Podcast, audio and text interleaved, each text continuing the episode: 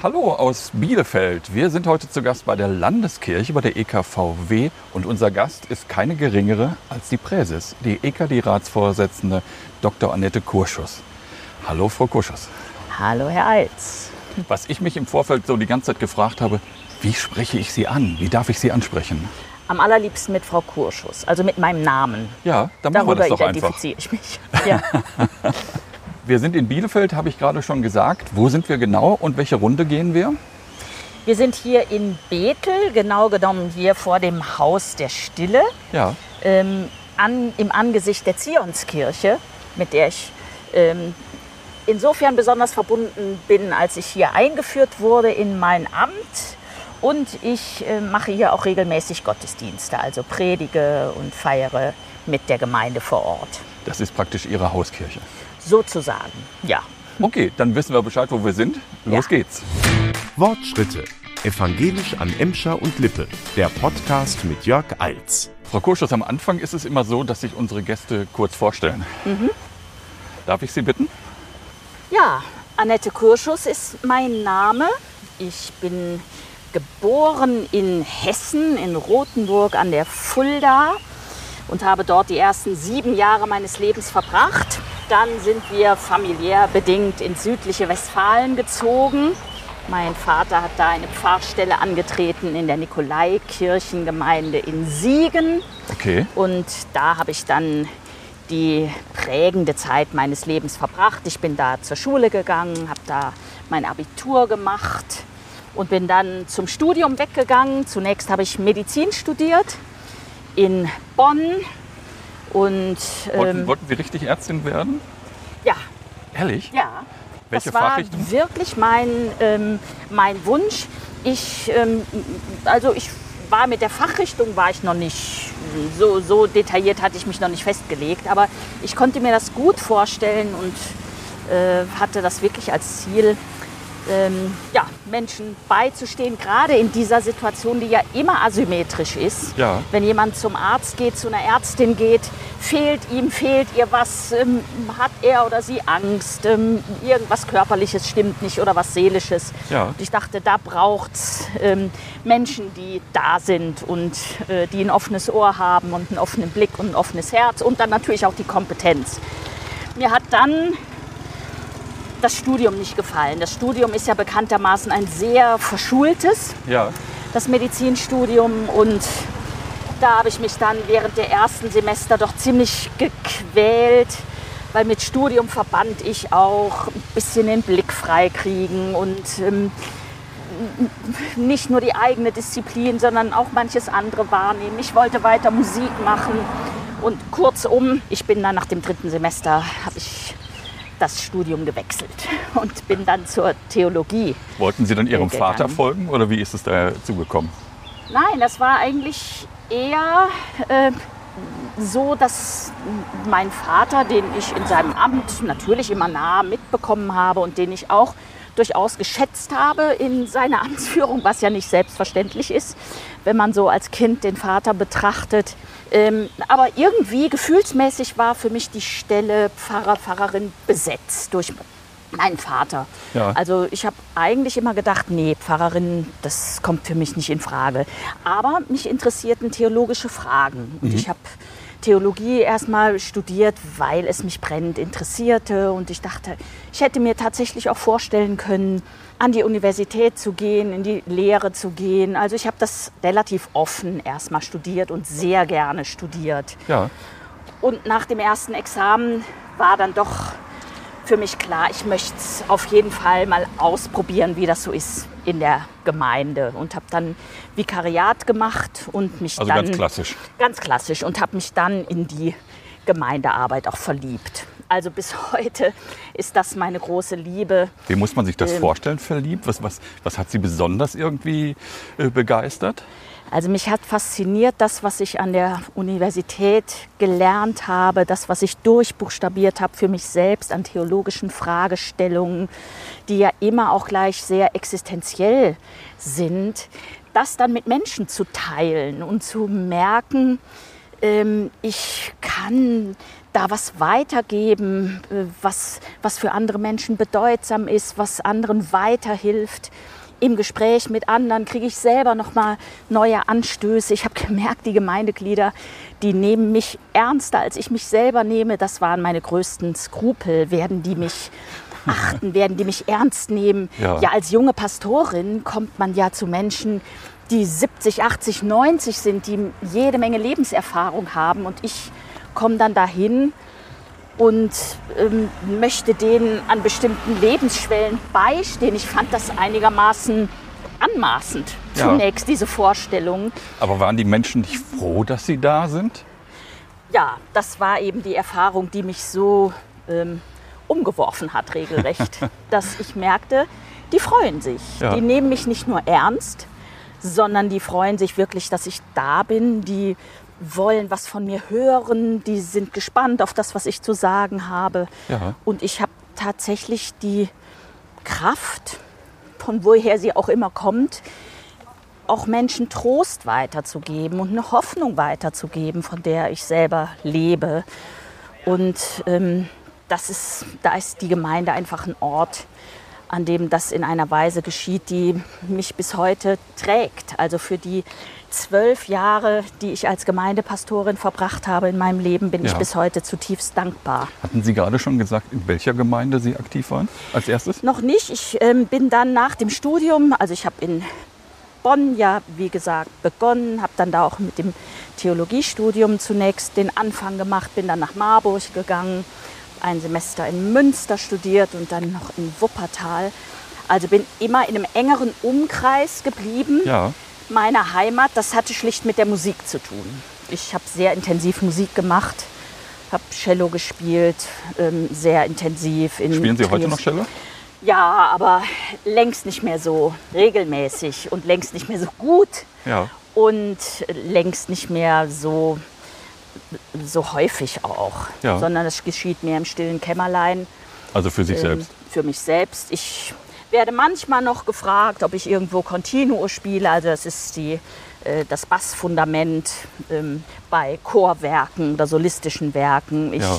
spiele auch noch in einem kleinen äh, Klaviertrio mit. Wir treffen uns aber sehr unregelmäßig inzwischen. Durch die Corona-Zeit ist da auch ein Knacks reingekommen in Ja. die Regelmäßigkeit. Ich hoffe, das nimmt wieder Fahrt auf. Treten Sie auch auf zwischendurch dann mit dem Trio? Wir haben das getan, in letzter Zeit nicht mehr.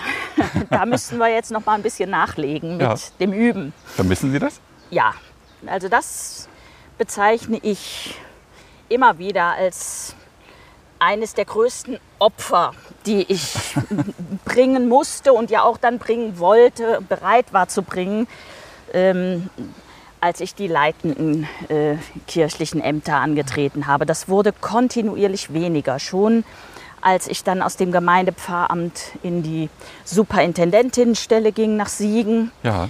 das äh, kam damals ziemlich unvorbereitet und spontan, weil äh, mein Vorgänger im Amt trat nach kurzer Dienstzeit zurück, äh, weil es da einen Konflikt in der Diakonie gegeben hatte. Das war überhaupt nicht vorab zu sehen und dann bin ich ziemlich holter die Polter ähm, als Superintendentin danach gefolgt. Ja. Habe das auch gerne gemacht, aber das kostet dann schon noch mal einen ganz anderen Einsatz. Ja, das glaube ich. War das denn schon irgendwie immer so, so ein Wunsch bei Ihnen oder waren Sie schon immer so jemand, der äh, Führung gern übernommen hat?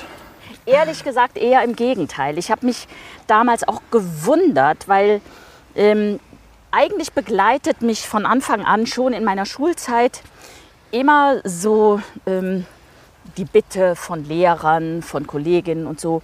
Ähm, also du könntest dich durchaus etwas stärker und intensiver einbringen. Ja. Sei nicht so zurückhaltend, du hast doch was zu sagen. Also mach mal. Ja. Also schon im ersten Zeugnis ist immer zu lesen, Annettes Mitarbeit könnte reger sein.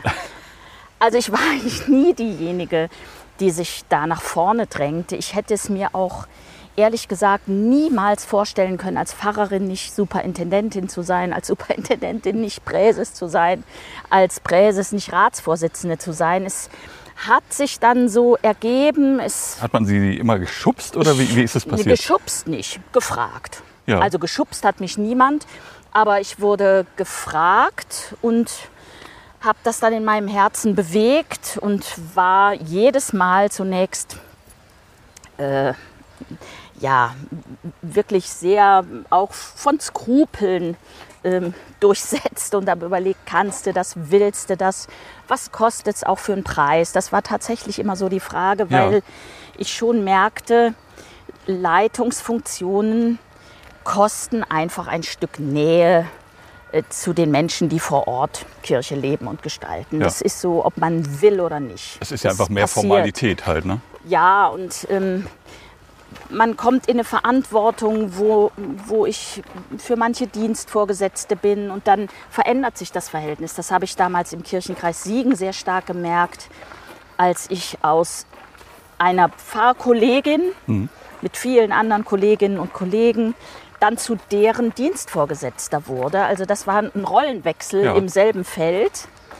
Und mh, das habe ich schon deutlich empfunden. Die, die rückten unwillkürlich ein Stückchen ab. Nicht, weil sie mich plötzlich nicht mehr mochten oder nicht mehr sympathisch fanden Ja. oder mir misstrauten, sondern weil das natürlich dran ist. Und es war auch wichtig so, um meine Rolle einzunehmen.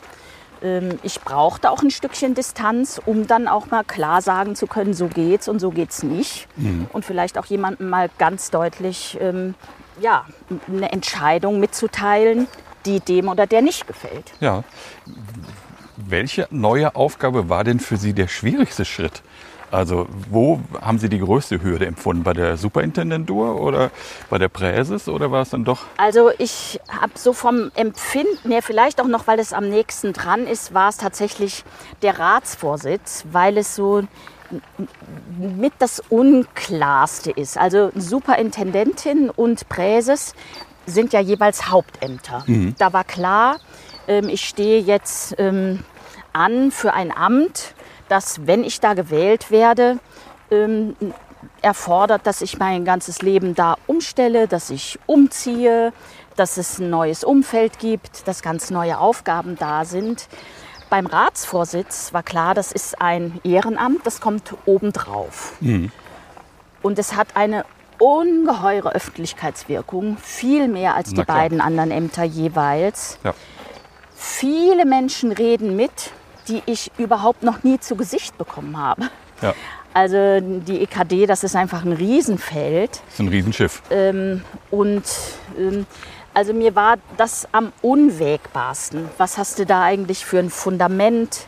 Was hast du da für eine Basis, auf der heraus du agieren kannst? Wer steht da hinter dir? Worauf kannst du dich verlassen? Mm, Das hat mir schon am meisten Kopfzerbrechen bereitet. Ja.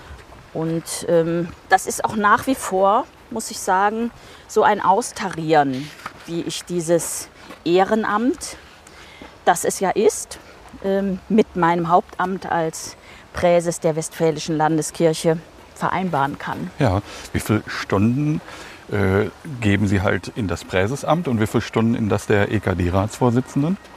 Das ist sehr unterschiedlich. Da kann ich keine, keine Marge nennen. Ich kann noch nicht mal Prozentanteile angeben, weil es einfach in jeder Woche anders ist. Es Okay. gibt Wochen, da bin ich beinahe nur für die EKD unterwegs. So eine klassische Woche, wenn die ganzen Gremien sind, wie Kirchenkonferenz, Rat der EKD, UEK, also Union der Evangelischen Kirchen, Präsidium. Das sind verschiedenste Gremien, die dann in der Regel alle in Hannover oder dann in der Sommersitzung auch in Berlin tagen.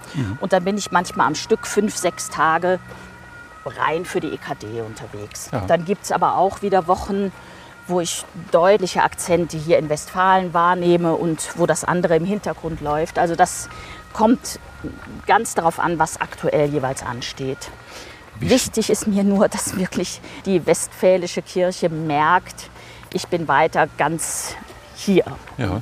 Gab es schon so Momente, wo Sie, ich sag mal, etwas getan haben und gar nicht wussten, bin ich jetzt EKD-Ratsvorsitzende oder bin ich als Präses unterwegs? Das ist tatsächlich manchmal schillernd Ja. und ganz häufig ist es tatsächlich auch beides. Okay. Also ich habe einfach immer beide Hüte auf. Also ich kann hier in Westfalen ja nirgends hinkommen, ohne dass die Leute zugleich wissen, ja, die ist aber auch Ratsvorsitzende. Ja.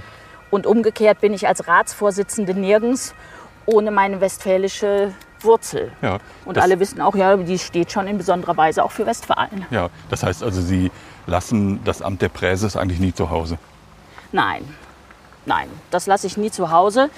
Ähm, ein bisschen schwierig ist im Gesamtkontext der EKD der Titel. Wir haben da ja schon viel drüber gesprochen in unserer Kirche und das ist jetzt auch bei uns entschieden und da rütteln wir jetzt auch nicht dran. Trotzdem bleibt es schwierig. Mhm.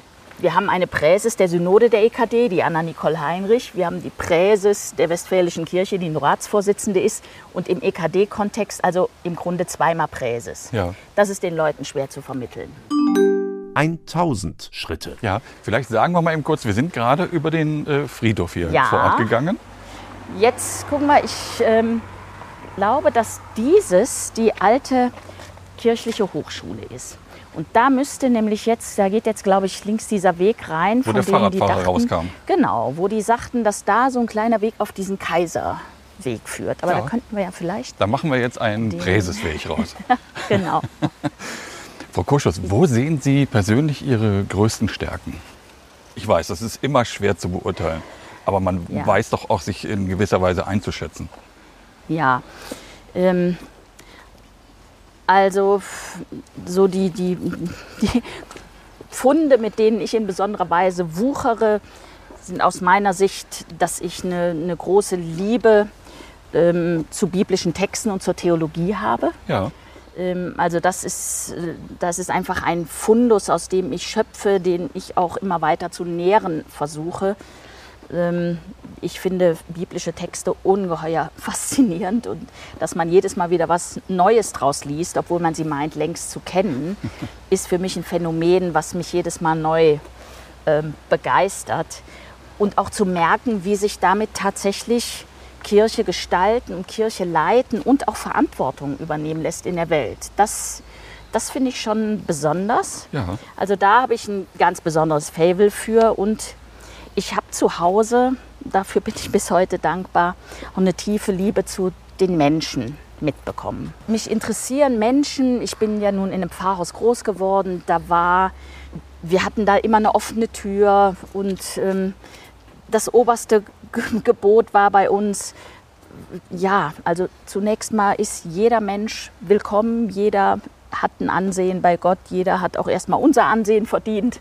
Ähm, und das habe ich bis heute so für mich auch gelebt. Ich leide manchmal daran, weil ich ja nun alleine lebe, habe ich nicht so ein offenes Pfarrhaus, hm. wie wir das zu Hause hatten, ja. wo dann die Pfarrfrau war, wo eine ganze Familie war, wo mein offener Tisch war. Bei mir kann man eben nicht einfach mal so mit an den Mittagstisch kommen, weil es den oft gar nicht gibt. Ja. Ne, das war bei uns in der Familie anders. Das fand ich ziemlich ideal. Ja. ja. Wie viele Stunden arbeiten Sie am Tag? Auch das ist sehr unterschiedlich. Ähm, da gebe ich zu, dass ich auch nicht so eine wirkliche Disziplin habe. Ich gehe manchmal abends um 10 noch mal an den Schreibtisch und dann sitze ich da bis eins. Das, ähm, das ist aber auch so ein bisschen verlottert vielleicht, wenn man allein lebt. Okay. Ähm, also das ist schon über das normale Maß hinaus, aber äh, es gibt dann auch wieder Tage, an denen es weniger ist. Ich muss ehrlich sagen, dass ich die Freiheit, in der wir unseren Beruf einteilen können, immer sehr geschätzt habe. Ich ja. weiß sehr äh, genau, dass es für viele auch eher eine Last ist dass bei uns nicht genau festgeschrieben ist, bei uns im Pfarramt, wie viele Stunden hast du zu arbeiten, wie viele Stunden hast du auch frei. Wenn man eine Familie hat, einen Partner oder eine Partnerin, die ebenfalls berufstätig sind, dann muss man es irgendwie mhm. beziffern können. Das leuchtet ja. mir ein. Ähm, die Vorfahren äh, in unserem, also wenn ich an meinen Vater denke, der hatte da auch keine richtige Ordnung drin und wir haben es als Familie mitgemacht, aber da hat sich was geändert. Heutige ja. Familien sagen, nee, das muss schon ein bisschen genauer geregelt sein. Das verstehe ich auch. Hm. Aber bei mir ist es eben noch so, wie es ist. Aber ich merke, dass ich da auch umlerne und dass ich da unbedingt achte, dass die heutigen Generationen, die jetzt dran sind, das für sich anders lösen. Ja. ich glaube, das ist gut so.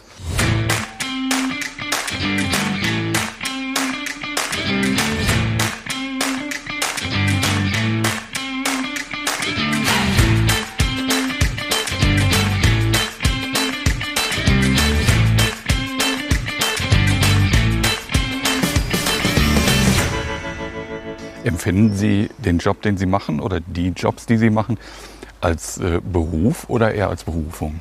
ja, sagen wir mal so, es ist ein Beruf, der mich in meinem ganzen Leben ausfüllt und der mich wirklich existenziell äh, von der ersten bis zur letzten Minute beschäftigt. Insofern, ähm, also Berufung, ich, ich tue mich immer schwer damit. Ich kann jetzt nicht sagen, für mich persönlich, dass ich irgendwann gespürt hätte, so da sagt dir jetzt Gott, das sollst du machen. Mhm. Ähm, und gleichzeitig, und das kann man ja sicher auch als Berufung verstehen, habe ich so den Eindruck, dass ich jetzt in diesem Beruf und in den Ämtern, die ich ausfülle, gefühlt an dem Ort bin, wo ich mir vorstelle, da will Gott mich haben. Also insofern kann man vielleicht schon auch sagen, Berufung. ja. Bisschen schwieriger die Frage, was war bislang Ihre größte Herausforderung, die Sie meistern mussten?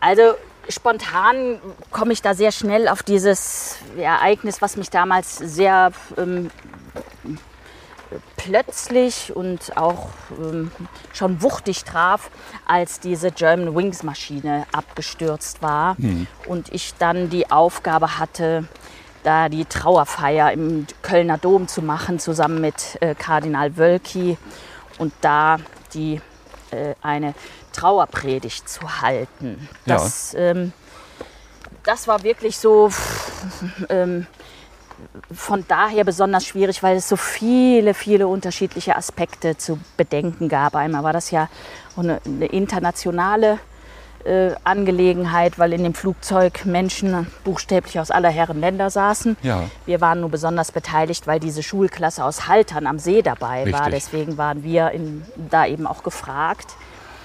Ähm, es waren natürlich Menschen auch unterschiedlicher Religionen da. Ähm, es gab also zu bedenken, wie gestalten wir das auch interreligiös angemessen.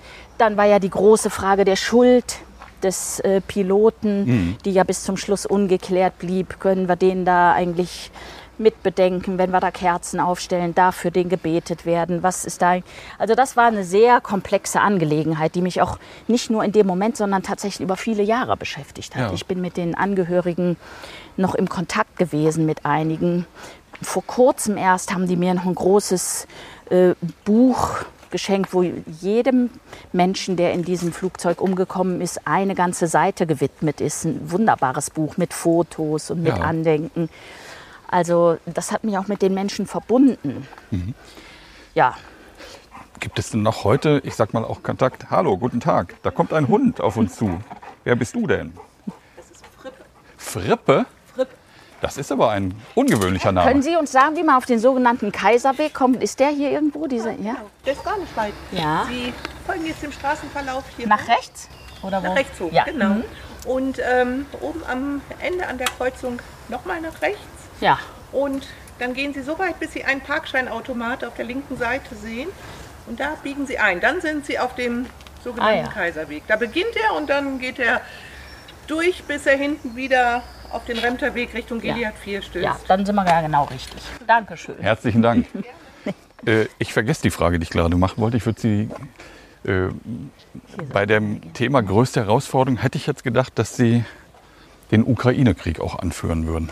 Ja, das ist, ähm, das ist auf einer anderen Ebene. Das hätte ich jetzt angefügt. Also das war jetzt so im, im pastoralen Feld, Ja. äh, war das so eine besonders große Herausforderung.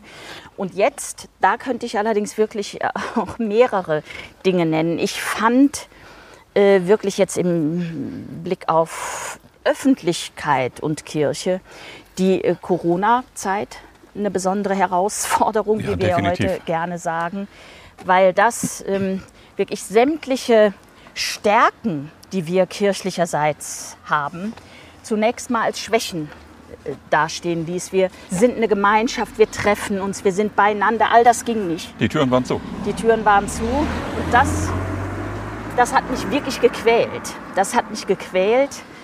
Ähm, ja, auch die Reaktionen, die ähm, verständlicherweise kamen, jetzt, äh, wo Menschen Trost und Beistand brauchen, da macht ihr eure Türen zu. Und gleichzeitig fand ich, dass es in dem Moment für uns nicht anders zu lösen war. Wir hatten ja auch eine Verantwortung wahrzunehmen. Also das fand ich eine, wirklich eine riesige Aufgabe damals. Und eigentlich ging damit ja so eine Kaskade los. Äh, dann dachten wir, wir sind jetzt aus der Corona-Zeit raus.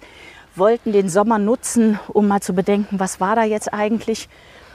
Und dann kam diese Flut, die uns dann in dem Sommer beschäftigte. Dann Ja. waren also das Ahrtal voll. In Westfalen waren ja auch einige Regionen betroffen. Wir stürzten von der Krise in die nächste. Dann war das einigermaßen vorbei und dann kam der Ukraine-Krieg. Also es legte sich so eins aufs andere. Mit Corona war ja nicht nur unser Gottesdienstverhalten verbunden, sondern kam die ganze Impffrage. Na klar. Ähm, also insofern, das hätte ich jetzt auch angesprochen, das liegt doch mal irgendwie auf einer anderen Ebene, weil da noch mal in besonderer Weise wirklich so Kirche, Öffentlichkeit, wie weit positioniert sich Kirche wirklich vom Evangelium her ähm, zu Fragen von Politik und Gesellschaft, was Ja. ich unausweichlich finde. Das, Pol- das Evangelium hat politisches Potenzial, das ist einfach so. Ja. Und da ist nicht die Frage, äußern wir uns überhaupt, sondern ist die Frage, wie äußern wir uns. Mhm. Hätten Sie sich jemals vorstellen können, pro Waffen zu argumentieren? Niemals. Das war wirklich ähm, für mich sehr schmerzlich. Auch ähm, lange Zeit hat sich das völlig fremd angefühlt, ähm, dass ich so Sätze sage wie, ja, ich kann es jetzt für gerechtfertigt halten, dass wir in die Ukraine Waffen liefern. Mhm. Also fand ich den Satz, der ging mir kaum über die Lippen. Ja. weil ich wirklich eine überzeugte Anhängerin des Pazifismus bin, nach wie vor eigentlich. Ich hätte immer gesagt, Frieden schaffen geht nur ohne Waffen, was ich eigentlich streng genommen ja bis heute finde. Also keine Waffe schafft Frieden. Auch diese Waffen werden keinen Frieden schaffen. So ist es. Gleichzeitig ist es aber in dieser Situation eben so, dass man, um überhaupt ein Stück weiterzukommen, äh, dass man mal über Friedensverhandlungen nachdenken kann, die ja irgendwie instand setzen muss, die Menschen in der Ukraine sich zu verteidigen. Also Ja. das und, und sofort kommt wieder der nächste Gedanke, ja, und es trägt zu einer weiteren Eskalation bei. Auch das ist ja unbestritten. Und jede Waffe, die verteidigt, tötet auch. Ich habe sie damals Also- bei Anne Will gesehen und habe Ja. gedacht, boah, was ist das für eine schwere Aufgabe, Ja. jetzt dort zu sitzen, Ja. als EKD-Ratsvorsitzende die Waffenlieferung ja, gutheißen zu müssen. Das Ja. ist doch ein Ja, ja. Spagat für unsere Ja. Kirche. Ja, und ich fand schade, dass es in dieser Sendung nicht möglich war, in ein echtes Gespräch einzutreten. Man merkte ja immer, wenn die heiklen Themen kamen, ich habe ja dann auch das Thema der Schuld da reingebracht, Hm. dann blockten die ab. Ne? Dann gingen sie zu einer anderen Frage über. Wo ich dachte, jetzt wird's spannend. Ja, Das hätte den Rahmen dieser Sendung gesprengt, zweifellos. ja. Ähm, und trotzdem hätte ich mir schon gewünscht, dass es mehr Reagieren aufeinander gibt. Also ich war da schon, schon enttäuscht, dass es eigentlich so ein, so ein Abklappern einer Frageliste war, letztlich. Ja, aber das ist ja in diesen Das ist 45 so. Minuten oder Ja. wie lange dauert die Sendung? Geht vielleicht Und dann mit sechs anders. Gästen, äh, Ja. die wahrscheinlich dann alle mal fünf Minuten zu Ja. Wort kommen. Ja, das ja. ist wahrscheinlich sehr schwierig. Halt das Das ist sicher sehr schwierig. Müssen wir jetzt hier links? Habe ich das richtig verstanden? Ich glaube ja. Denn das ist doch ein schönerer Weg als jetzt hier an der Straße. Das ist jetzt der Prinzenweg, oder was war das nochmal? nee, Eigentlich- wir haben ja gesagt, der Präsesweg ist Von. Kaiserweg sollte es Ah, ja, der eigentlich sein. Kaiserweg. Aber dafür ist er eigentlich ein bisschen zu schmal, oder? Ja. Für einen Kaiser. Aber wir gehen jetzt mal hier Das tapfer her. Denken Sie, wenn der Krieg jetzt noch viel, viel länger dauert, als er jetzt überhaupt schon äh, zugange ist, dass sich das Stimmungsbild bei uns in der evangelischen Kirche nochmal wenden wird? Das heißt, dass der Protest gegen die Waffenlieferungen, gegen die Zustimmung der EKD äh, ja, sich ändern wird und dann plötzlich nochmal eine ganz andere Diskussion in unserer Kirche aufkommen wird?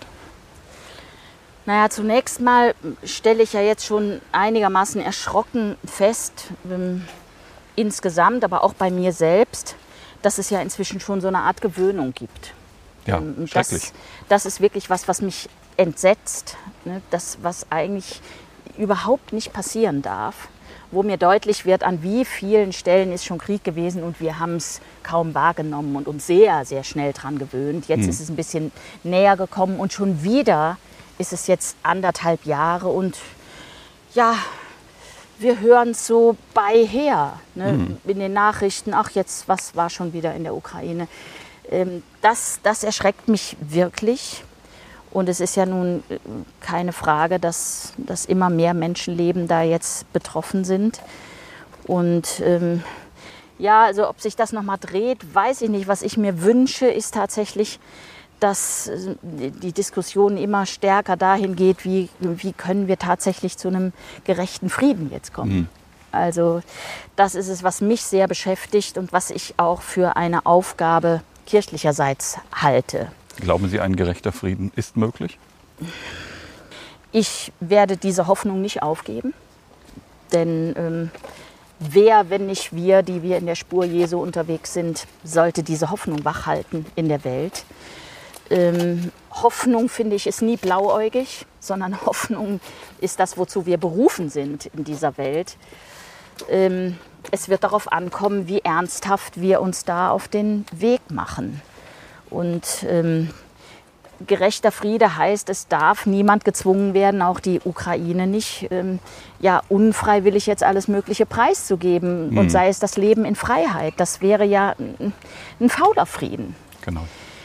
Und die Frage ist, wie kann das geschehen? Ähm, mal abseits von Waffenlieferungen. Wie ich, ich halte ja auch an dem Gedanken fest, dass es zwingend Gespräche geben muss und, und in irgendeiner Weise diplomatische Wege, auf denen Menschen miteinander verhandeln. Ich weiß, Verhandlungen ist ein Begriff, den viele schon wieder sehr problematisch finden, weil da bestimmte Zugeständnisse dann auch mit verbunden sind. Sagen wir mal, Gesprächskanäle muss es geben, ja. wo Menschen miteinander reden. Anders wird nicht Frieden.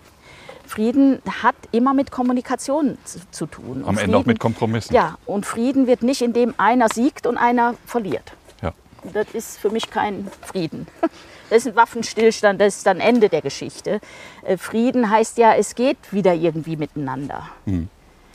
An dieser Stelle würde ich einen Cut machen. Wir sind schon Ja. lange unterwegs, Ja. sag ich mal. Meine ganz provokative Frage: Sie waren gestern nicht beim CSD in Köln. Nein, war ich nicht. Aber unsere Kirche war zum ersten Mal Teil dieser Veranstaltung. Ja. Wie haben Sie das äh, gesehen? Naja, grundsätzlich ähm, halte ich es für wichtig und auch zwingend, dass in unserer Kirche ganz klar ist, äh, Gott ist ähm, auch ein Gott aller queeren Menschen. Äh, Gott ist ein Gott, äh, der bedingungslos für alle da ist, welcher äh, geschlechtlichen Ausrichtung auch immer sie sind. Das steht für mich außer Zweifel und ähm, wenn da Kirche beim CSD mitmacht, ist das für mich, ähm, äh, ist das für mich eigentlich eine logische Folge. Da gehören wir so gesehen auch hin. Ja. Ähm, es hat schon früher in Siegen, als ich Superintendentin war, wurde zum CSD-Tag immer äh, wurden Gottesdienste gefeiert und das war da schon eine Selbstverständlichkeit. Also ähm, Muss, ja, muss denn eine solche Teilnahme, muss die irgendwie mit der EKD abgesprochen werden oder kann das jeder für sich selber irgendwie, ja, also ich denke mal, es waren ja jetzt die Kölner, die das halt, die Kölner Ja. Kirche wird das ja jetzt für sich irgendwie in Angriff Ja. genommen haben. Muss das mit Ihnen abgesprochen werden oder können die einfach frei machen, was sie wollen? Ähm, also ich habe jetzt davon keiner Verabredung oder Absprache gehört. Ich finde auch, dass das wirklich Landeskirchen, Kirchenkreise für sich entscheiden können. Ja, weil das für mich wirklich auf der, der Spur Jesu Christi liegt. Äh, Der hätte, da bin ich mir ziemlich gewiss, wenn ich das, was ich von ihm höre und lese, bis jetzt einigermaßen verstanden habe, hätte der da auch keine Trennlinie gezogen. Ja. Ähm, Das sind manchmal Stilfragen. Wie treten wir auf? Wie, wie machen wir das? Das ist dann wieder eine andere Frage. Ja. Ist Gott queer? Also diese als Eigenschaft Gottes, als Attribut Gottes würde ich das so nicht unterschreiben. Ich ähm, gehe davon aus, dass der Prediger, darauf spielen Sie ja an, der Genau. äh, Quinton Caesar Aus Wiesmoor. ähm, aus Wiesmoor, genau, Aus Ostfriesland. genau, ähm, das auch nicht als eine Eigenschaft äh, Gottes gemeint hat. Wir müssen uns also, wir haben so viele Umschreibungen Gottes in der Bibel, Ja. die ja gerade deswegen so zahlreich sind, weil wir ihn nicht auf ein Prädikat da festlegen. Also Gott ist, ist Mutter und Vater, ist Quelle und Burg, ist Zelt und da ist ja ganz viel. Ähm, Also ich würde es nicht als Attribut, genauso wie, wenig wie Gott männlich oder weiblich ist, Ja. ist er queer. Gott ist für mich alle. So ist es. Also das ist für mich ähm, jenseits dieser. Also ich habe mir Gott nie als einen Mann vorgestellt, im Übrigen auch nie als eine Frau. Ich, äh, das ist für mich irgendwie, äh, steht über diesen Einteilungen.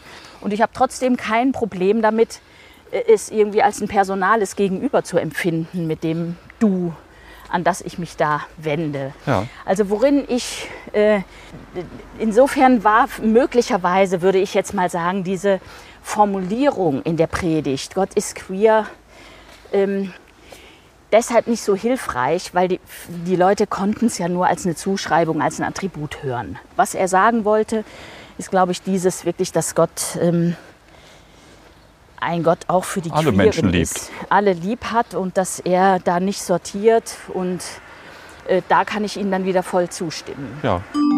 2000 Schritte. Als äh, die Geschichte losging, Ja, äh, war ich in Ostfriesland aha, und habe den Anzeiger für das Harlinger Land gelesen. ja, Dort äh, hat man dann halt berichtet, dass der Pfarrer, der junge Pfarrer, natürlich auch Anfeindungen für diese Ja. Äußerung erhalten hat. und da hört es auf. Genau, da Ja. hört es auf. An, andern Tags stand in der gleichen Zeitung ein Leserartikel, da stand drin, Gott ist nicht schwul. Also es war schon richtig äh, dagegen gesprochen halt. Ja. Ne? Ja, wir müssen uns all solcher Aussagen enthalten. Ja. Ich äh, habe keine Geschlechtsaussage über Gott zu machen. Ist meines Erachtens nicht menschliches Werk. Was ich glaube, ist, dass Gott wirklich Menschen jeglicher geschlechtlicher Ausrichtung liebt und dass er da keine Ausgrenzungen vornimmt, die ja leider in der Kirche sehr lange, viel zu lange vorgenommen wurden. Und dagegen muss man sich wehren und Ja. wenden. Und da kann ich den äh, Prediger ähm, nur unterstützen. Haben Sie mit ihm sprechen können? Nein, habe ich bisher noch nicht. Ich hatte gehofft, ihn auf dem Johannesempfang vor zwei Wochen in Berlin zu treffen. Wir hatten ihn eingeladen, ähm, gerade aufgrund seiner Erfahrungen im Nachgang zu der Schlusspredigt beim Kirchentag.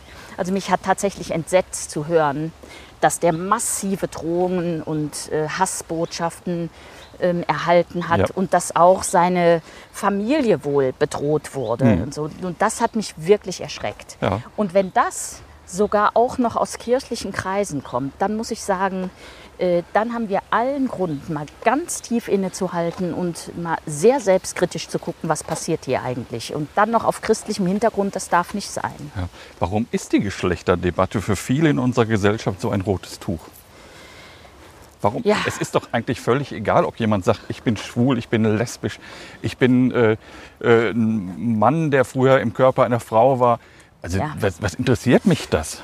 Das ist wirklich eine Frage, die mich auch immer wieder beschäftigt, warum das die Gemüter so erregt. Also in frommen Kreisen, in besonders frommen, fundamentalistischen Kreisen. Also fromm finde ich ja ein positives Wort. Ich bezeichne mich selber auch als fromm. Also sagen wir mal, in fundamentalistischen Kreisen wird das ja, also da, da regen sich Leute mehr über dieses Thema auf als etwa über den Krieg. Ja. Also die gucken den Leuten eher Über unter Armut. die Bettdecke als über Ja. die Grenze wie, oder eben über Armut. Ja. Und das finde ich erschütternd. Da frage ich mich, was ist da eigentlich?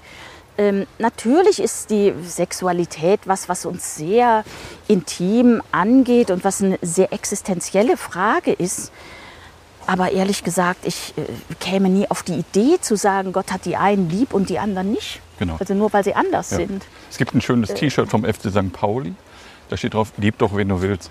Ja. Das finde ich genau die richtige Aussage im Grunde So genommen. ist es. Und dass wir äh, das nun zur Kenntnis nehmen, dass da Menschen unterschiedlich äh, orientiert sind und dass das offenbar wirklich auch zu ihrem Menschsein gehört und dass das überhaupt nichts mit irgendeiner Schuld oder so zu tun hat. Das ist doch, ist doch einfach so. Ja. Ähm, und das von uns auch nicht bewertet gehört. Ja, dann höre ich immer wieder, ja, aber es gibt doch nur zwischen Mann und Frau die Möglichkeit der Fortpflanzung. Ja, gut, das ist so. Äh, Aber ich dachte, da sind wir schon über den Punkt darüber hinaus. dachte ich auch. Ja. Ist Ihnen schon mal äh, Hass begegnet oder haben Sie schon mal so Drohbriefe bekommen oder so? Ja, also ähm, das war sehr stark in der Corona-Zeit. Da habe ich ähm, wirklich kübelweise ähm, Hassbotschaften, Hassmails und auch richtig Drohungen erhalten. Also als ich mich in, ich war ja einmal in Hart aber fair bei Frank Plasberg eingeladen und hatte mich da deutlich für die Impfpflicht ausgesprochen. Ja. Und danach habe ich tatsächlich bis zu Todesdrohungen erhalten. Also da waren einige äh, Mails dabei, die wir auch äh, meinem Juristen gegeben haben, um äh, da zumindest sicher zu gehen, naja, da, wenn da noch mal was kommt, müssen wir da äh, gerüstet sein. Ja. Auch Karten, da kam so ein ganzer Schwung, da war dann immer so ein Galgen drauf gemalt, da soll ich dran hängen und so. Also das war schon für mich Was hat das mit Ihnen gemacht?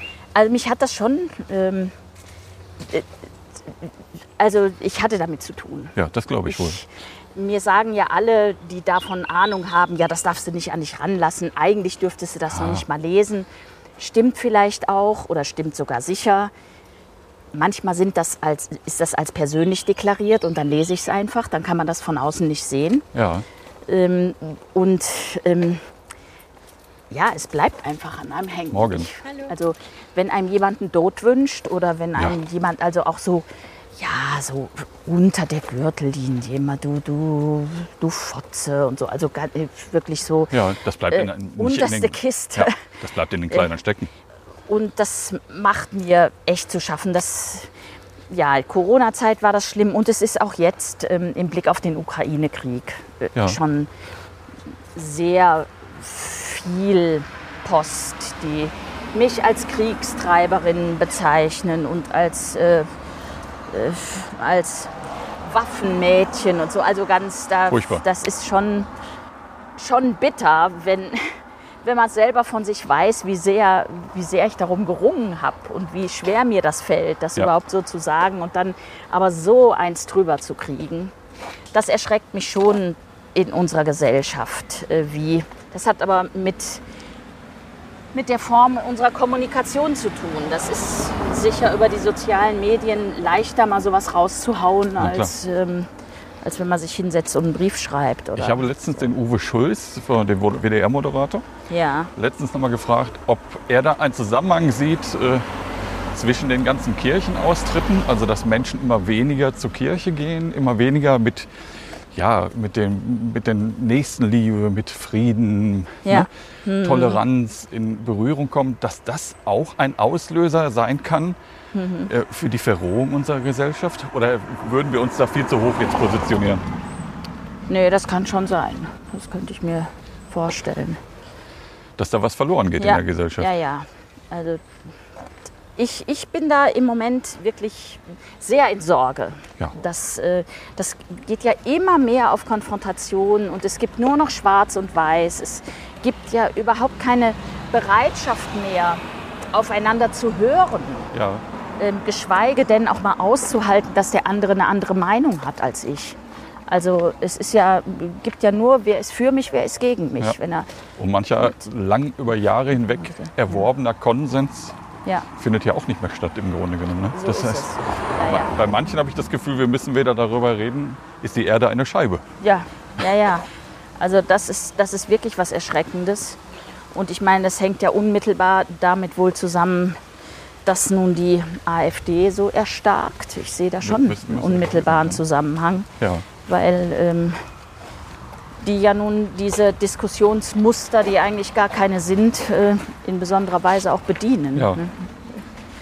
Eigentlich wollte ich Sie noch fragen, aber unser Blog wird richtig lang und unsere Schritte werden immer mehr. wollte ich Sie fragen, ob es auch noch, äh, ob Sie auch noch Post darüber oder Diskussion darüber haben, dass eine Frau an der Spitze der EKD steht. Gibt es sowas Ähm. heute auch noch in unserer Kirche? Das höre ich. Also jedenfalls in kritischer Weise überhaupt nicht, Okay. ehrlich gesagt. Ja. Ähm, wenn ich woanders hinkomme, wir waren jetzt gerade in Siebenbürgen und Ungarn auf einer Kirchenleitungsreise. Da erlebe ich dann eher so von den Frauen, denen wir da begegnen, so, dass die sich besonders freuen, dass bei uns eben eine Frau da an der Spitze steht. Also das ähm, wird jedenfalls in dem, was ich wahrnehme, durchweg positiv gewürdigt. Dann haben wir ja schon mal Ähm. zumindest etwas erreicht. Ja, ähm, War die Frau Käsmann für Sie eine, eine Wegbereiterin oder wie würden Sie das beschreiben? Also so würde ich es nicht nennen. Ich habe die Margot Käsmann natürlich immer interessiert wahrgenommen, auch ähm, beeindruckt wahrgenommen. Ich finde, dass sie eine Frau mit einer ganz besonderen Ausstrahlung und mit einer öffentlichen Präsenz hat, die äh, ist, die, in, äh, die für unsere Kirche sehr viel bewirkt hat. Also man hat sie einfach als Frau der Kirche wahrgenommen und sie hat eine besondere Art, finde ich, ähm, ja, öffentliche Meinung auch zu bilden. Sie traut sich ähm, auch Dinge kurz und manchmal auch bewusst verkürzt zu sagen. Das fällt mir schwer. äh, dadurch wird sie auf besondere Weise gehört. Dadurch mhm. hat sie eine, eine positiv formuliert eine Schlagkraft. Ähm, das habe ich schon ähm, immer auch an ihr bewundert. Das ja. muss ich sagen. Sie ist wirklich so eine Frau der Öffentlichkeit. Was würden Sie sich wünschen? Und das klingt jetzt schon fast wie eine Schlussfrage, aber wir sind ja noch gar nicht so, so weit. Was würden Sie sich wünschen, wenn äh, einmal Ihr Amt zu Ende ist, was die Menschen über Sie sagen sollen, müssten, dürften? Also ich wünsche mir, dass die Menschen sagen, die hat, die hat ihr Amt ähm, geistlich gegründet geführt, die hat die Themen differenziert angeguckt und die hat es ähm, geschafft, dass ähm, auch in der Öffentlichkeit äh, eine größere Bereitschaft besteht, äh, ja, auf Themen differenziert zu blicken und das nicht als eine Schwäche zu sehen, sondern als eine angemessene Weise auf komplexe Themen zu reagieren. Das ist schon mein Anspruch.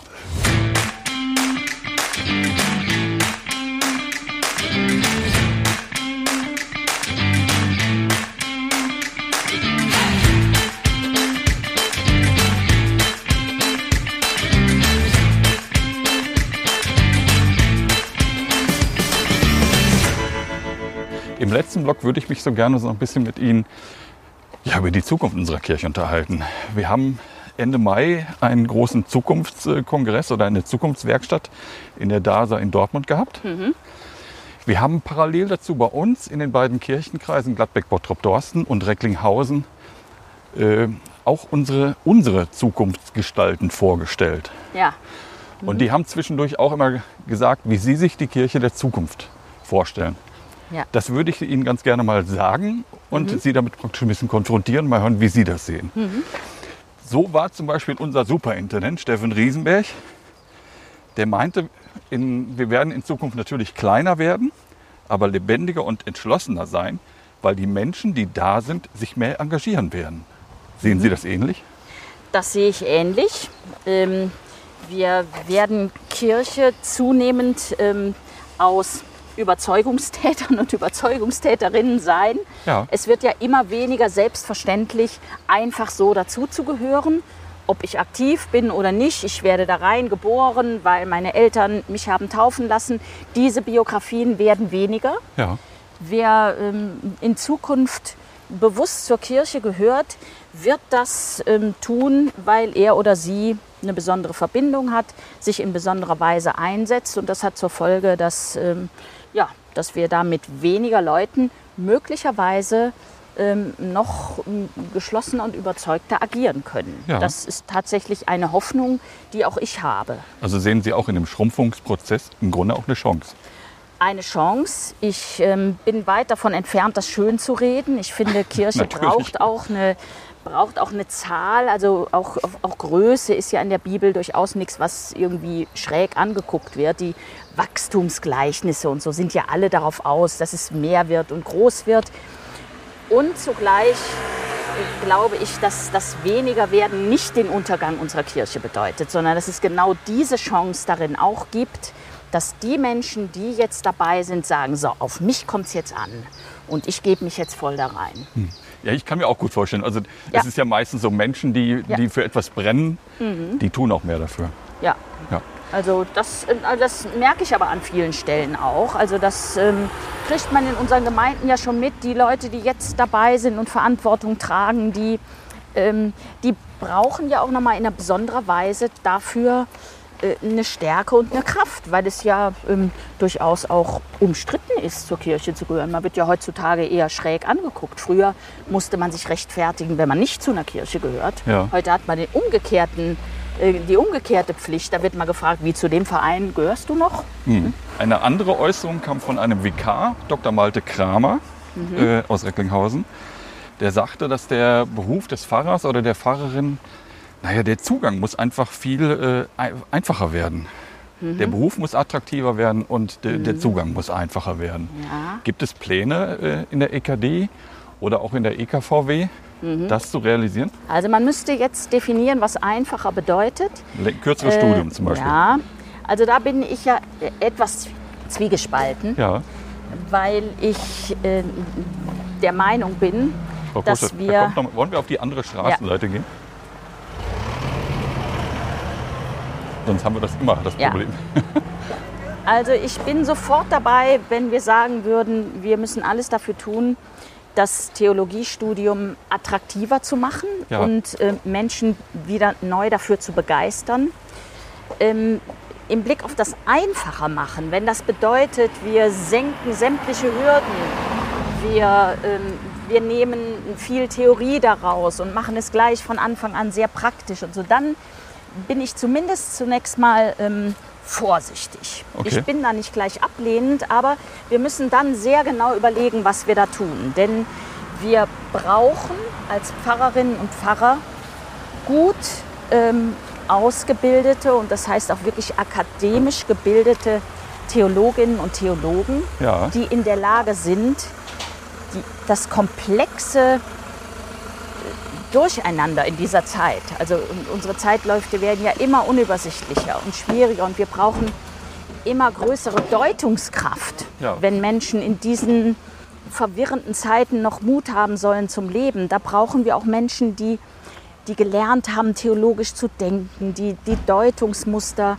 sich angeeignet haben, also wirklich auch in einem wissenschaftlichen Studium. Das möchte ich nicht verkürzen. Da muss man auch nachdenken und da muss man auch mal lesen und auch Aber, wirklich. aber ich frage einfach mal dazwischen.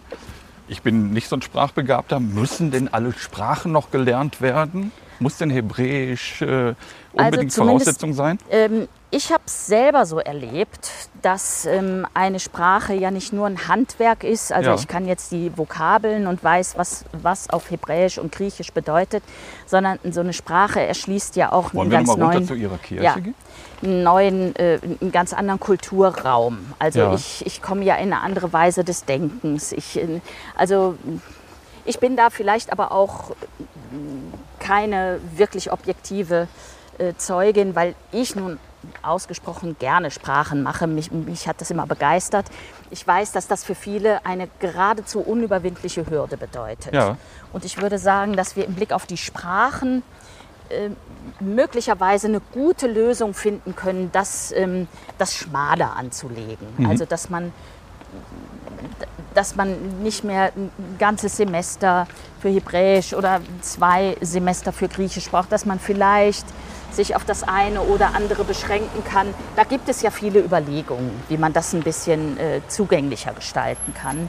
Ich bin schon der Meinung, dass Theologinnen und Theologen eine Ahnung davon haben müssen, wie, wie sich das Hebräische, äh, denn es ist wirklich ein, ein also so ein hebräisches Wort hat oft so viele Bedeutungen und das hilft, das hilft, um Texte des Alten Testaments auch auf eine ganz eigene Weise zu verstehen und sich zu Ja. erschließen.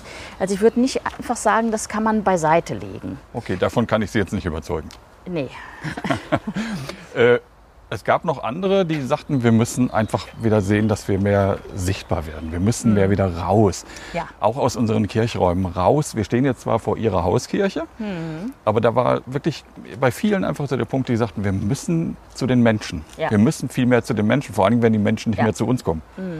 Das sieht man ja, dass wir damit durchaus auch, äh, dass das ein vielversprechender Weg ist. Wir hatten ja jetzt am Johannistag, 24. Juni, hatten wir ja diese große Taufkampagne. Wir waren da jetzt in Westfalen nicht so als allererste dabei, weil wir ja schon mal ein Jahr mit der Taufe hatten, aber einige haben es ja doch auch gemacht. Deutschlandweit war da zu beobachten, dass äh, zu diesen großen Tauffesten an Flüssen und an Seen und Wir haben auf es bei großen uns äh, am Schiffshebewerk in Ja. Henrichenburg zum Beispiel. Also gemacht. wenn Kirche nach draußen geht, Ja. das wirkt, da kommen Leute. Und Ja, das 400 ist Leute äh, waren da. wirklich was, äh, das sollten wir verstärkt tun. Also da bin ich unmittelbar dabei. Äh, Das ist ja auch wirklich die Spur Jesu, zu den Leuten hingehen Ja. und nicht warten, bis sie kommen. Wird es irgendwann keine klassischen Gottesdienste mehr geben? Ist die Frage, was man unter klassischem Gottesdienst versteht. Den Gottesdienst am Sonntagmorgen in der Form, ähm, wie er an vielen Orten noch ist. Ähm, ich glaube, dass er bleiben wird, Mhm. aber dass er immer mehr zu einer Form unter ganz vielen anderen äh, werden wird. Ja. Es gibt äh, Menschen, die diesen Gottesdienst sehr schätzen. Übrigens nicht nur alte Menschen. Es gibt auch junge Menschen, die dazu einen unmittelbaren Zugang haben. Habe ich jetzt da in Siebenbürgen erst wieder festgestellt. Es gibt Menschen, die einen Zugang haben zu einer ganz festen Liturgie, für die das ähm, eine Hilfe ist, wenn sie sich da einschwingen können und wenn sie nicht jedes Wort äh, überlegen müssen, sondern wenn es vorgegeben ist. Es gibt Menschen, die damit gar nichts anfangen können und für die braucht man was anderes. Ja. Und ich äh, bin sehr überzeugt, dass wir beides brauchen und neben den beiden noch ganz viel mehr. Unsere Superintendentin Saskia Karpenstein denkt, dass wir viel zu ängstlich sind teilweise. Also wir diskutieren einfach über Austrittszahlen, anstatt Ja. einfach äh, äh, die Sache auch mal von der positiven Seite zu sehen und irgendwie positive ja, Dinge zu finden, wie wir das irgendwie verändern Ja. können, anstatt nur immer zu jammern und irgendwie Ja, äh, also da kann ich nur beipflichten. Ähm, in drehen wir uns manchmal viel zu sehr um uns selbst. Ja, in Siebenbürgen hat der Bischof den schönen Satz gesagt, der auch nicht neu war. Den hat er, glaube ich, auch von Vorgängern übernommen. ähm, also wir werden nicht gezählt, sondern wir werden gewogen. Und das ist, finde ich, ist ein bemerkenswerter Satz, auch wenn er nicht mehr Ja. originell ist. Also es kommt wirklich nicht auf die Zahlen an letztlich, sondern es kommt darauf an, welches Gewicht haben wir in der Welt. Und das hängt davon ab, wie stark tragen wir die Hoffnung eigentlich äh, unter die Leute Ja. und wie, wie gelingt es uns, die Hoffnung wachzuhalten. Wer soll das machen, wenn nicht wir? Man kann, wenn man in die Welt blickt, ja im Grunde an vielen Stellen nur noch verzweifeln. Und ähm, wir sind doch dazu da, den Menschen zu sagen, nein, das geht hier auf was Gutes hin. Gott hat es gut vor mit der Welt. Das macht keiner außer uns. Und das muss wieder viel stärker werden. Wenn wir immer nur beklagen, wir werden immer weniger, fällt der Aspekt ja ganz weg. Und da brauchen wir Ideenreichtum. Und ähm, der setzt voraus, dass man mal von den Zahlen absieht und sagt so, was ist es eigentlich, wofür wir stehen? Und was genau wollen wir unter die Leute bringen? 3000 Schritte. Sie haben Ihr Ziel erreicht. Sie haben es gerade schon gesagt, glaube ich, so ein bisschen andeutungsweise. Kann die Kirche Zukunft? Ja, die Also Kirche, unsere Kirche? ist auf den Weg der Zukunft gesetzt. Also Kirche ist, ähm, Kirche ist eine Kreatura für die Zukunft. Frau Kurschus, ich habe zwar noch tausend Fragen, aber ich glaube, wir haben unsere Wortschritte schon längst übergo- Ja. überschritten. Ich bedanke mich recht herzlich bei Ihnen. Es hat mir wirklich sehr viel Spaß gemacht. Es war mir eine große Ehre, dass Sie sich die Zeit genommen haben, mit uns heute hier in Bielefeld äh, die Wortschritte zu machen. Ich danke Ihnen sehr dafür und ich äh, hoffe, dass Ihre Hoffnung weiter nach draußen trägt. Sehr gerne, hat mir auch Freude gemacht. Vielen Dank. Dankeschön.